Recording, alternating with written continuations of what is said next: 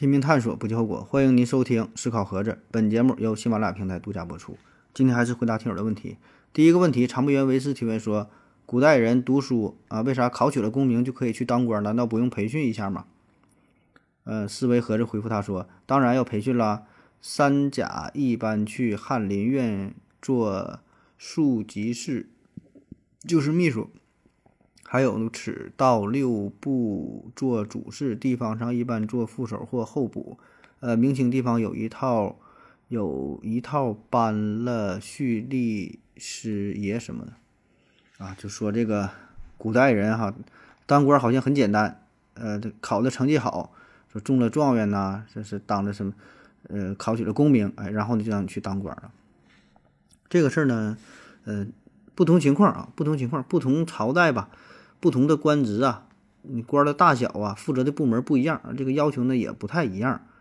呃，有一些呢就是比较随意了。你像以前还有这个买官鬻爵，对吧？花钱你就能当个官啊。当然这个可能没有什么太多的实权啊，或者是说负责的不是那么特别重要的职位啊，所以呢监管的也不是那么严，对吧？你拿钱你就可以了。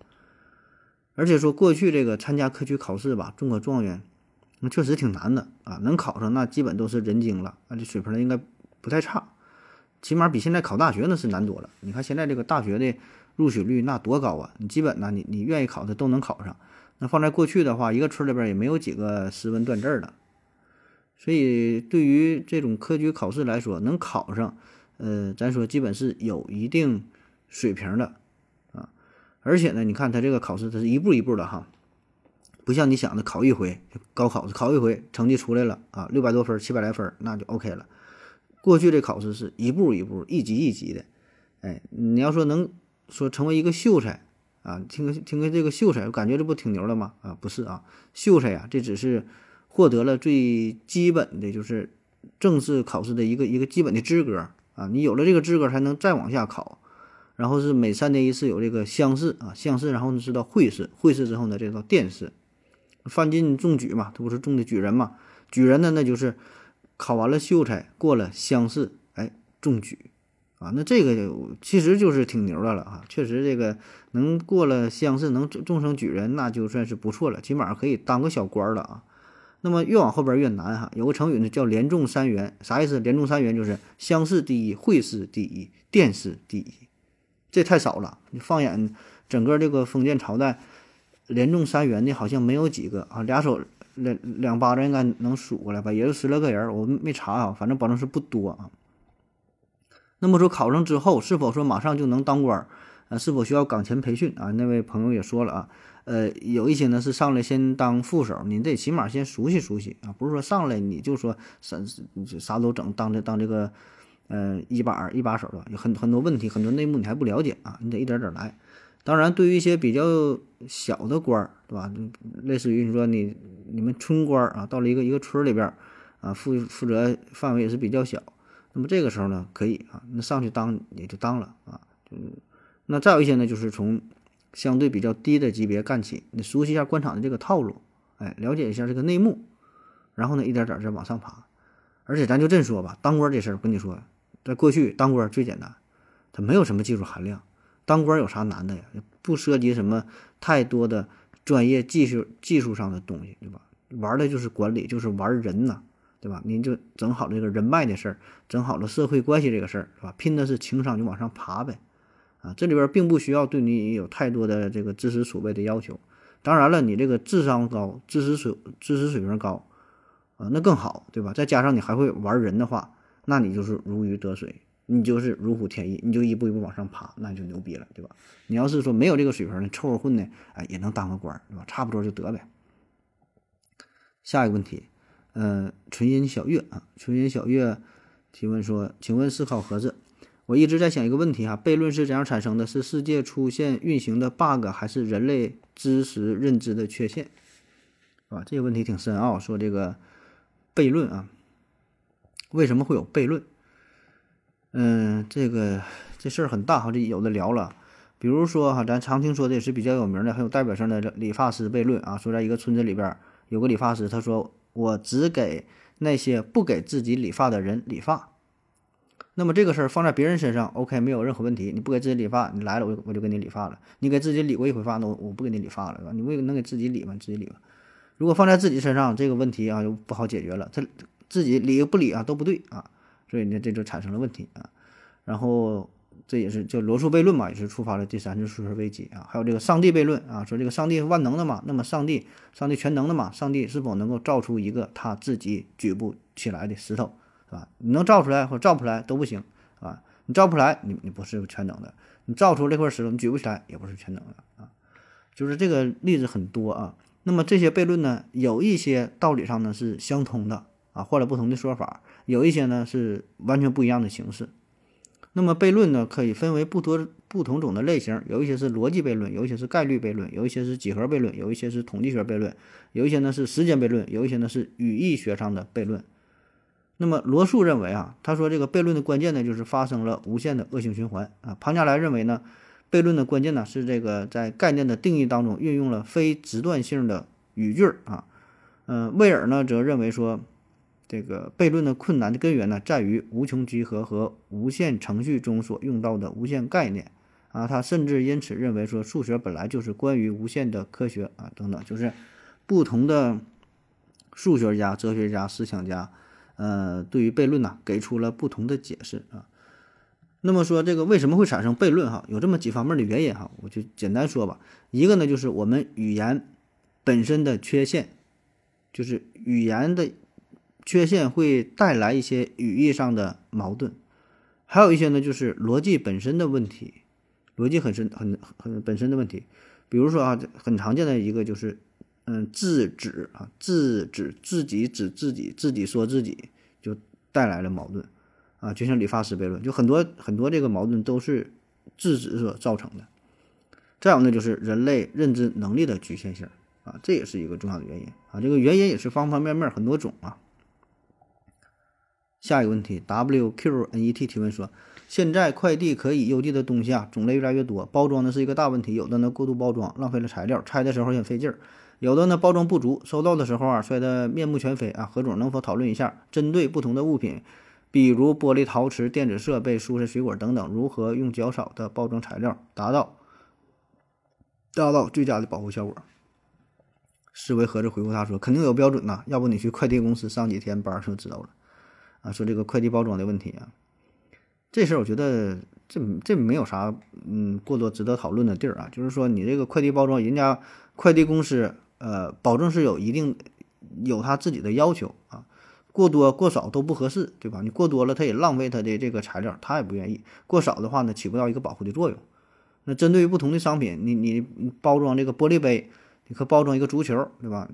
包装包装一个豆腐和包装一个冻豆腐啊，包装个臭豆腐，这个标准的保证是不一样，对吧？具体到你是空运呐、陆运呐、海运呐，重量是多少啊？啊，里边装的是什么东西啊？一定是有一些细节上的要求啊，但是说具体这要求是啥的，我也不知道啊，咱也不干这行的。那像你说的啊，是否呃那个如何用较少的包装材料达到最佳的包装效果啊？这个涉及因素就多了，既包括你要寄出的这个商品本身，对吧？也要看这个包装的材料是啥。你看咱现在购买的很多商品，它这里边填充的材料也不一样，有的是用这个塑料气囊，有的呢是用泡沫，对吧？这个材料很多呀。啊，当然，商家追求的还是这个成本最低了啊。这个每个公司可能要求也没有什么特别一致的一个一个一个标准嘛。下一个问题，J.K. 小何提问说：“请问，呃，钢笔墨水最初是黑色的吗？为什么是黑色的？说这钢笔水啊，为什么是黑色的？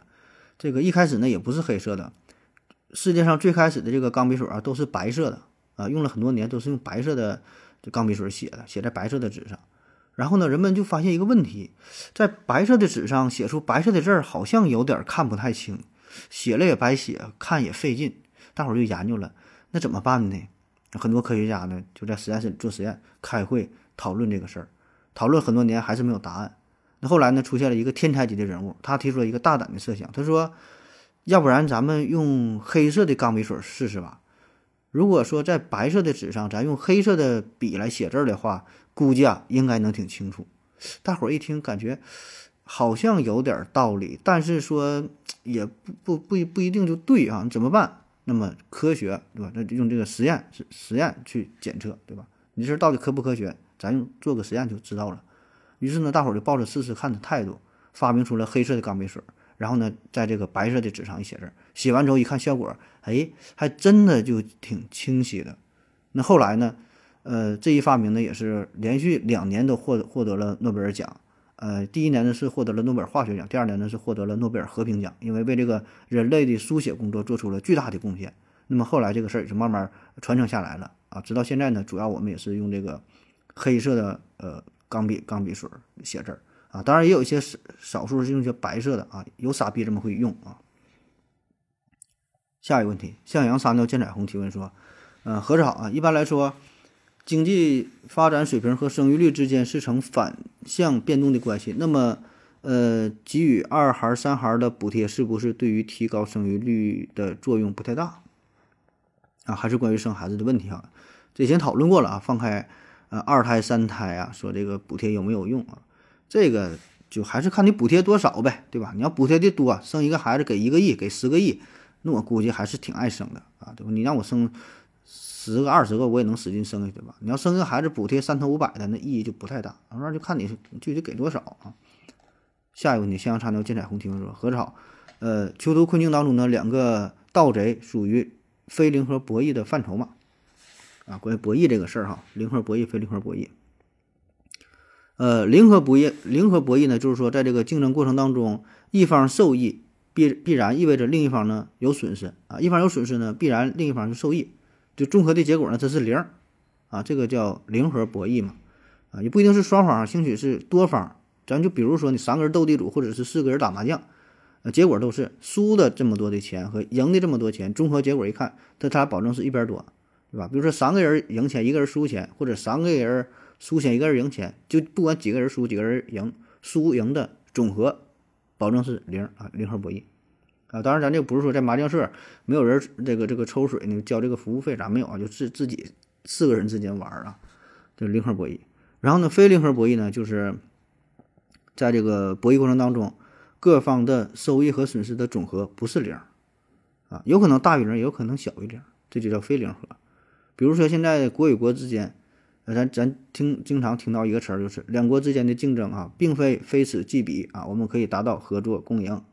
哎，完了我们本着什么呃这个开放包容的态度啊，咱俩一起积极的合作，哎，对双方呢都有好处啊，这就是非零和博弈带来了双赢的结果啊，当然也有可能带来这个双输的结果啊，就像这个呃囚徒困境困境当中，那结果对两个人最后的结果都都都不好，对吧？俩人都选了一个。最不好的结果，对吧？所以呢，这个就是零和博弈啊，这个就是非零和非零和博弈，就是一个人的，呃，一个人的赢，并不意味着另外一个人必定会输啊，一个人输也并不意味着另外一个人必定会赢啊，有双赢有双输啊，非零和博弈。下一个啊，向阳茶尿见彩虹提问说：何着好？精神病和神经病有哪些区别和联系？精神病和神经病啊。嗯，这个词儿你要真要从医学角度来说的话，就复杂去了啊。咱平时经常把这两个词儿弄混啊，说一骂人说这人精神病嘛，你这是神经病，哎，好像这个词儿没什没什么差别，都是形容一个人脑子有病，不太正常啊。精神病、神经病，那在医学上呢，这两个词儿差别很大啊，甚至说它都不是一个科来处理的啊。啊，当然这个精神病和神经病之间呢，会有着千差，呃，会有着千丝万缕的一些联系啊，也有啊。嗯，咱先说神经病吧。神经病啊，神经病，神经病呢，那就是神经系统出现了问题，有毛病了呗。啊，啥叫神经系统？包括中枢神经系统，也包括外周神经系统。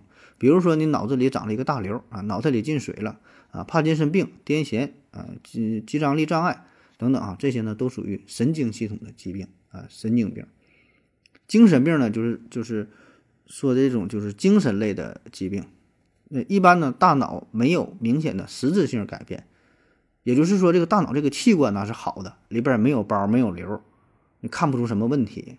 强度呢是一个人的精神状态出现了问题啊，比如说，呃，经常咱说这个人啊，呃，这人抑郁症，抑郁症，对吧？然后这人躁狂，这人呢厌食症，啊，这个人呢上瘾了，就是干干什么玩意儿都上瘾。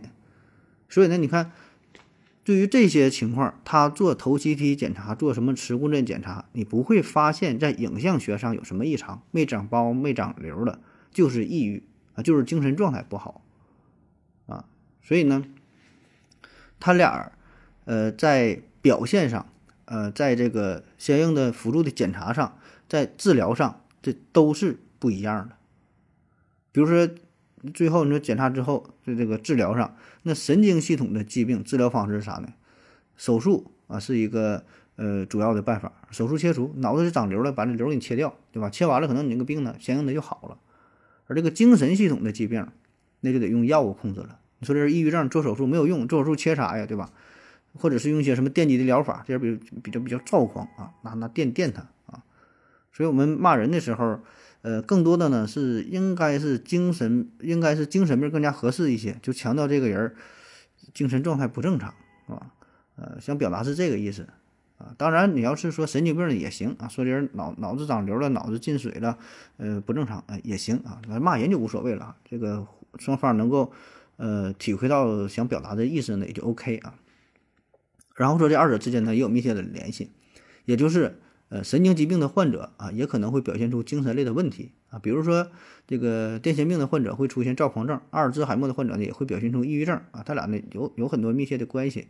那么对于那些送入精神病院，对吧？精神病院咱都听过吧？这这人精神不正常了啊，送入精神病院了。对于精神病院的这个患者来说呢，也要进行一些神经系统的检查啊，比如说这个做个脑电图，比如说做拍个头 CT，拍个磁共振。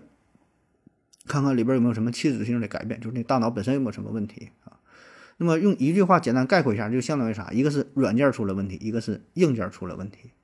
硬件硬件出了问题呢，这个就是神经病，对吧？能看出，哎呀，这个线路板这会儿烧折了，那哪哪会儿哪会儿连接的不好，对吧？一看这个硬盘啊，哪哪会儿这个线儿啊，哪会儿怎么地了？神经病。精神病呢，就是整个硬件没问题，电脑连接都挺好，都行啊，一测试什么都好使。软软件不行，系统内部不行了，呃，精神病。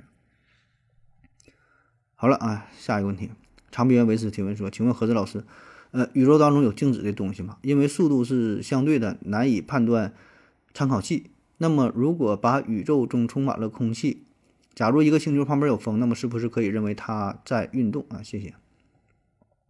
说这个运动的问题啊，嗯，你说绝对不动的东西啊？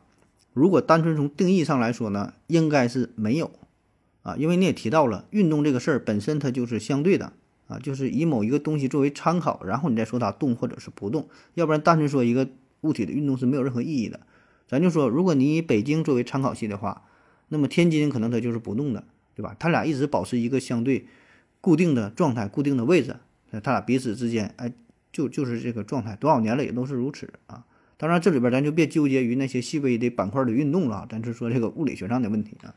所以呢，在讨论问题、运动问题之前，一定要先设定一个参考系啊，要不然没法去讨论啊。然后回到你提到的这个问题上，说，假如说把宇宙当中都充满了空气啊，然后说看一个星球旁边是否有风，判断它是否运动啊。那其实你这个设想呢，以前就有过呀，就是以太啊，你充满的不是空气，叫以太这个东西啊，很久以前就有提。就有人提出这个设想，古希腊的时候好像就有这种想法了，啊，就像你说的，宇宙当中都充满了空气嘛，对吧？然后说这个空气呢，咱假设它是绝对不动的啊，然后呢，这些星球呢都是相对于空气在运动。那如果你感觉到这个风啊吹在脸庞上，那就说明呢，你你存在的这个星，你所在星球上的这个这个它在运动了，转动了。如果没感觉到风，哎，那就侧面证明说这个星球呢是没动的啊。那么古人想法呢，就是把这个空气换成了以太。换成了以太，这个以太呢就可以看作是空间本身，把这个以太呢当做是绝对不动的东西啊。但是后来证明呢，这个以太呢根本就不存在，只是人们想象当中的所谓的空间的本质啊，并不存在这个东西啊。举一个例子哈，我们可以这样设想，就是说这个咱把这个宇宙啊想成一个立体的停车场，很大很大一个立体的停车场，然后呢，呃，停车场当中呢停满了各种小汽车。那么这些车呢，车来车往的，有的停，有的走了，哎，不断的变换位置，各种改变。那么这个小汽车就可以看作是星球啊，这星球天体在运动。然后这个停车场呢，它是不变的，对吧？停车场固定不一直在这。这个停车场呢，就可以看作是以太，或者是你说的宇宙当中充满了空气啊，就把它看作绝对不动的东西啊。但后来就是研究发现，就是说，首先这个小汽车是一直在运动，没有一动不动的小汽车啊。然后呢，所谓的这个停车场也不存在啊，就是没有所谓的这个仪态，哎，没有你想象的这种空气啊。所以这个小汽车就相当于在这个停车场当中孤零零的这么漂浮着啊，大概就是这个意思嘛。下一个问题，嗯，思考盒子提问说。瘾瘾瘾真的可以戒掉吗？瘾戒掉瘾，嗯，戒掉是意志力还是什么？为什么很小的瘾都很难戒掉？下边有人帮着回复他说，主要是没有什么动力。比如说你戒烟，我给你十万块钱，我看你能戒不？呃，杨黑呢回复他说，抵制诱惑的最好办法呢就是屈服于诱惑。说这个瘾这个事儿啊，呃，确实哈，不管什么瘾都很难戒掉。你玩游戏啊戒不掉对吧？刷短视频，然后抽烟喝酒这就更不用说了啊，甚至于吸毒对吧？就包括说你平时你忍不住看手机，也不用干啥，就没事想拿出来看手机，这也这也戒不掉，很难戒啊。其实这事儿呢，并不能怨你呀，这就是一种生物学的本能，每个人都是如此啊。甚至说不仅是人类，动物呢也会这样。人们曾经拿老鼠做实验，那老鼠它也会上瘾啊。那背后呢，就是体内激素的改变，主要就是多巴胺啊分泌增多啊，给你体内的这个给给你这个带来一种新快的这种感觉，哎非非常非常高兴。好还有啊。所以呢，你就确实就很难戒掉，这是一种生物学的本能嘛，对吧？简单的说，就像你饿了你就想吃饭一样，渴了想喝水一样。你说你能戒掉这事吗？你戒不掉啊，就有这种感觉。下一个问题，超新星零一提问说：“请问何志教授，呃，如今各大商业航天公司都成功的将人呐送到了太空当中，那么普通人没有钱的话，可以通过什么方式达到亚轨道或者是比民航飞机飞得更高的高度啊？要能达到大气层边缘，看看地球的弧形的轮廓。”啊，说现在已经，呃，航航空公司就是马斯克呀，整的什么玩意儿对吧？你你有钱了可以上太空旅游，说没有钱怎么办？简单哈，没有钱你好好学习，锻炼好身体，当个宇航员啊！别说是上太空看轮廓了，你还能进入空间站呢。下一个问题，杨可以提问说，地球上还有可能进化出其他的智慧生命吗？呃，为什么恐龙上千万年没能进化出？智慧生命，地球上现有的物种谁最有可能进化出智慧生命？说进化这个事儿啊，嗯，我感觉吧，就是怎么说呢？这个高等生物进化这两方面，一个呢是生物学上，一个是社会学上。如果单纯从生物学上考虑的话，我觉得有这种可能性啊，有可能进化出其他的高等文明，呃，有智慧的生物。因为你说人对吧？咱就是进化出来的。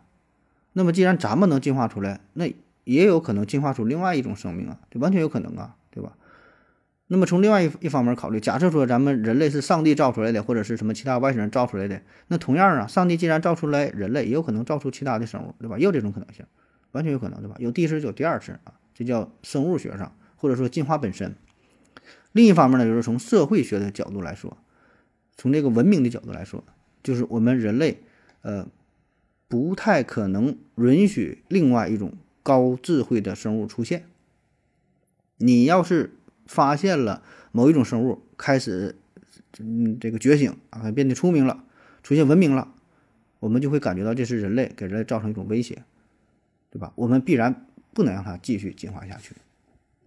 比如说有一天咱发现地球上就猫喵星人联合起来要崛起了，这汪星人啊联合起来要崛起了。咱保证得控制它，保证给它赶尽杀绝，不能让它继续演化了，要不然这对于我们人类的文明，这就是一种威胁，对吧？叫一山不容二虎啊！就算是他们真正的进化出了文明，有一天真的崛起了，那必然也跟我们人类会发生一场战争，最后呢，只能留下来一种高等文明啊！我觉得应该是这种形式啊，你可以按这个思路写个小说啊。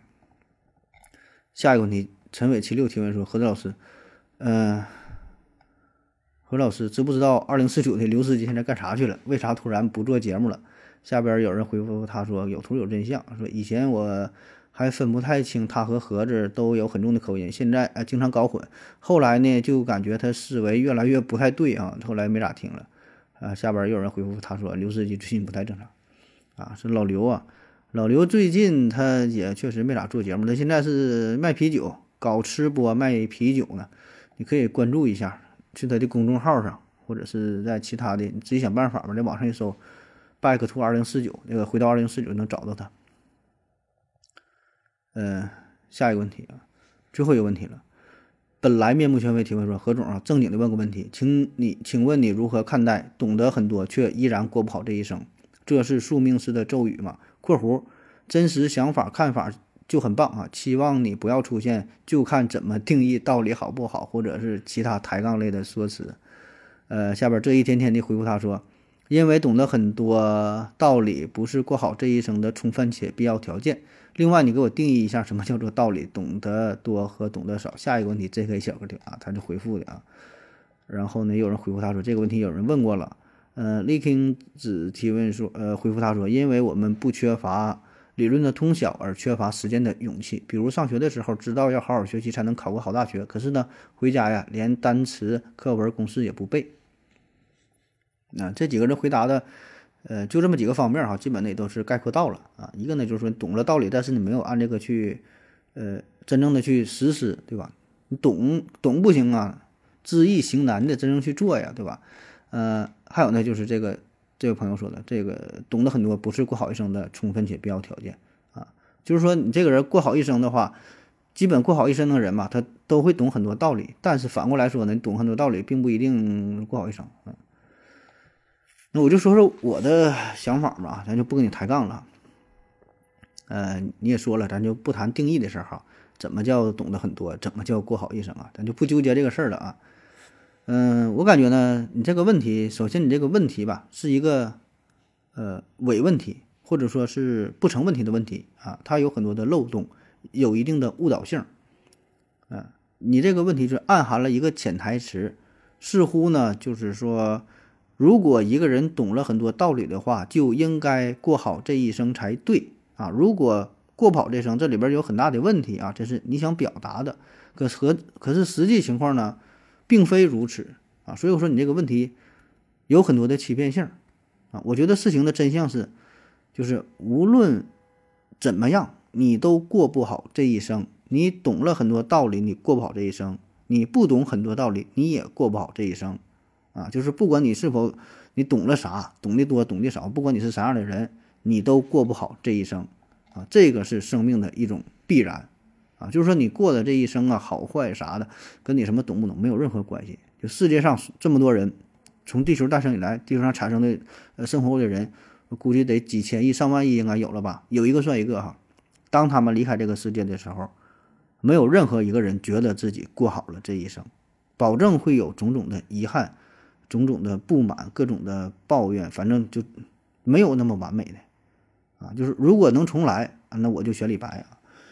就大伙儿都会后悔，都会遗憾。如果能重来，重来也没有用啊，他总会后悔。让你过一回，过十回，过一百回，你这个人生还是会感觉到遗憾。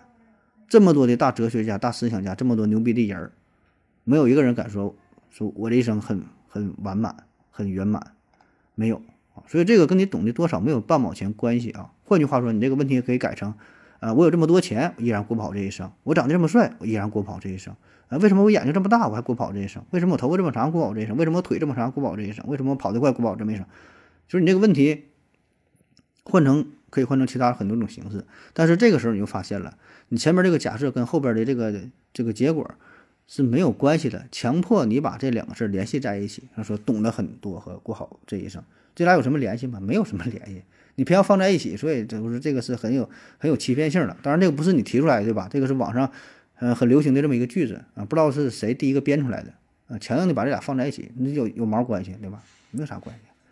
再说了，就算是我们懂得很多，你懂得所谓的多，又能有多多呢？世界上的道理，世界上的知识太他妈多了，生而有涯，而知无涯。对吧？一一有涯什么什么追追追无涯，殆矣啊！完蛋了，你这整不完。现在再说这更是知识大爆炸的时代，每是每天产生的知识，那都是够你就一天互联网上产生的知识够你学好几辈子。所以你学啥？你能掌握多少好多少道理？掌握掌握不了多少。所以我们所谓的你懂得了很多道理，那也只是沧海之一粟，九牛之一毛啊！苏格拉底都说嘛，唯一知道的就是我一无所知。啊，这真不是他谦虚，他说的就是事实，就是如此。咱说再退一步说，就算你真的穷尽了所有人间的道理，真的都掌握了，所有说都掌握了，就未来以后这个什么脑机接口啥，插个 U 盘啥的，跟电脑联网了，所有的道理都掌握了，很牛逼了。你能过好你的一生吗？仍然不能，因为啥呢？你的人生只有一次，这个是问题的核心。你的生命是有限的，你的体验是有限的，你只能过一种生活，你体验不到其他人的生活。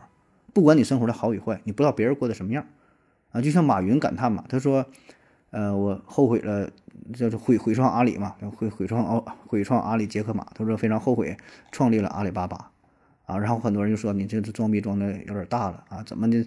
你有钱了，然后又说这种话啊？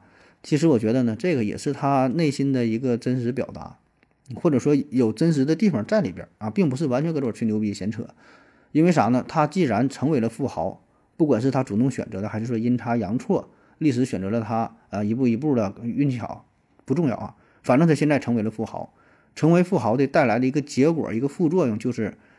让他只能体验富豪这一种人生的模式，他没法去体验一个普普通通的教师的人生是如何过的，他就缺失了这种经历，啊，就像有些人年纪轻轻选择了出国学习很好啊，出国去去美国去欧美啊什么欧洲发达国家，去了当了什么年纪年轻当了什么教授啥的，过上了呃什么什么资产阶级的生活，那个中产阶级的生活，很羡慕。然后咱们呢，连个小县城都没出去过啊，更更别说出国了。一个月挣着一千八百块钱，看人家很羡慕，哎，人家生活这么好，啊，确实很好。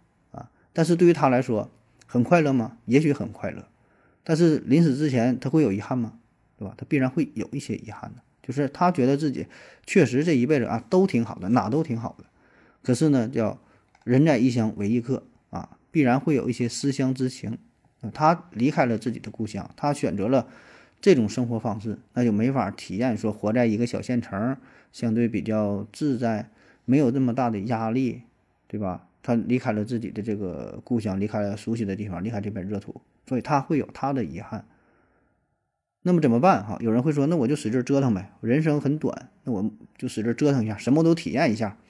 工作上呢，我频繁的跳槽，各个工作我都从事一下。没事呢，我就使劲往外跑啊，去去全国各地、全世界各地，摇哪去旅游。有没有用呢？也许有用，但是呢，解决不了根本问题啊！咱就说，还是因为你生命有限、时间有限、精力有限、金钱有限啊！就是世界大富豪，你满世界的游都去了，你也游不完，你也游不遍啊！再者说了，你体验了这种方式，你就体验不了另外一种平平淡淡的、非常安稳的这种生活，对吧？你总是有限的。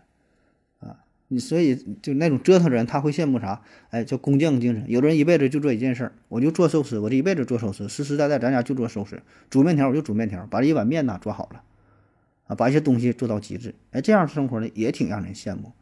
所以呢，我们总会去羡慕别的别人的生活，总会去想体验别人的生别人的生活。但是呢，你体验的终究是一部分，你。最后这一辈子活的只是你自己的生活啊，别人到底怎么样不知道啊，所以你道理懂得再多没有用啊，仅此而已。好了，感谢你的各位收听，谢谢大家，再见。